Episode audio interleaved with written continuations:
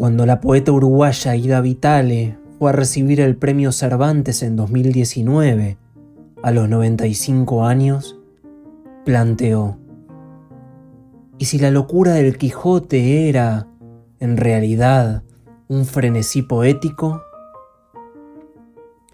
Para Ida Vitale, pocos personajes de la literatura han sido tan habitados por lo real como el Quijote.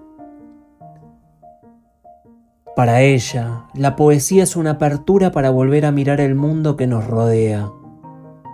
Aconseja leer mucha poesía y leer distintas cosas, épocas.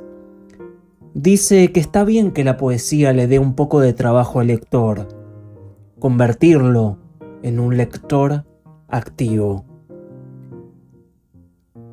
Hoy, con 96 años, es la última sobreviviente de la llamada generación del 45, que integraron escritores como Idea Vilariño y Juan Carlos Sonetti. En su poema Mes de Mayo, escribió, Por sobre la imprecisa escrita sombra me importa más amarte. Ida Vitale, como el Quijote, está habitada por lo real por la vida. Compartimos su poema Fortuna. Por años.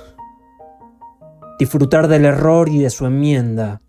Haber podido hablar, caminar libre, no existir mutilada, no entrar o sí en iglesias, leer, oír la música querida, ser en la noche un ser como en el día.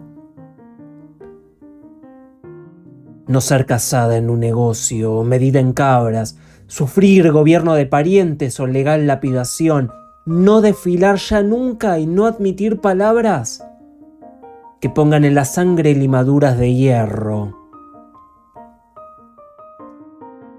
Descubrir por ti misma otro ser no previsto en el puente de la mirada.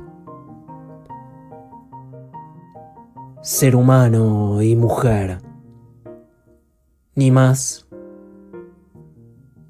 ni menos.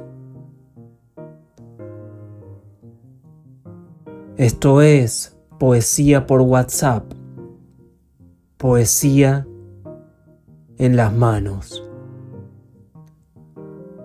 Lectura y narración. Daniel Meca.